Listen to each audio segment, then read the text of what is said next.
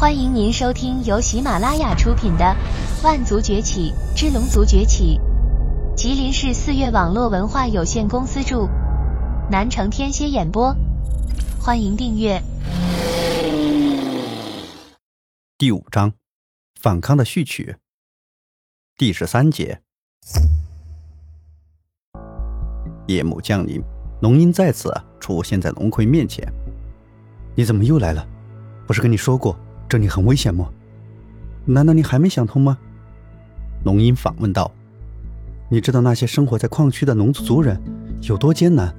再这样下去，恐怕龙族真的要灭族了。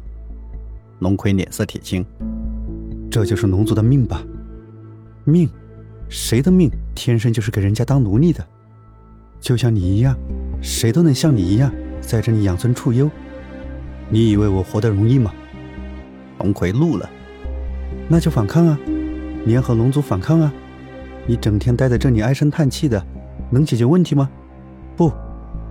唉，龙葵转过身去，他不敢直视龙吟的双眼，那双眼睛如同一把利剑，直刺他的心窝。胆小懦弱，你就是个懦夫！我，龙葵想要反驳，却见龙吟已经离开。第二天一早，他站在远处的山坡上，看到城墙上挂着三颗龙族族人的头颅，一瞬间，他的心疼了起来。然而，在城墙下方，几个泰坦神族的勇士正从地上捡起石头丢向那三颗头颅，时不时的传出嘲笑的声音。在他们旁边，一群龙族奴隶呆呆的站在那里，看着他们扔石头，竟然没有一个人敢出声。一名泰坦神族的勇士走到他们面前，看到了吗？这就是不听我们神族话的下场。他们昨天少采了三枚耗石，而今天，你们要将他们缺少的以十倍数量补偿回来，否则的话，你们也会像他们一样，头颅被挂在城墙上示众。滚，滚回到矿道中去，用你们那双低贱的双手给我刨矿石。呵呵呵哈哈哈。今晚没有饭吃，他们是不是会更有力量？哈哈哈哈哈哈！一群龙族奴隶噤若长寒，他们身体颤抖，不知所措。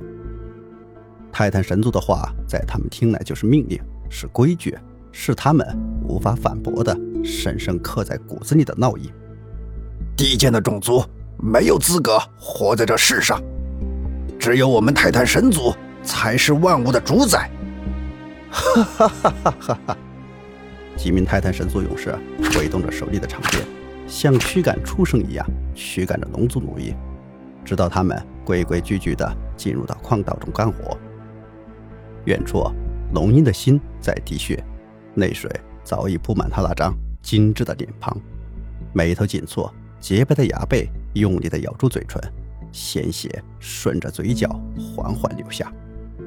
杀！他的心中只剩下仇恨。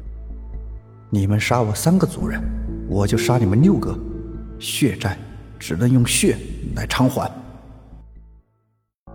被泰坦神族命名为圣城的城中，再次发现了泰坦神族勇士的尸体。端坐在椅子上的泰坦神族大人暴怒不已。这么久了，难道你们还抓不住那个杀死我们族人的凶手吗？究竟是什么人？敢跟我们泰坦神族作对？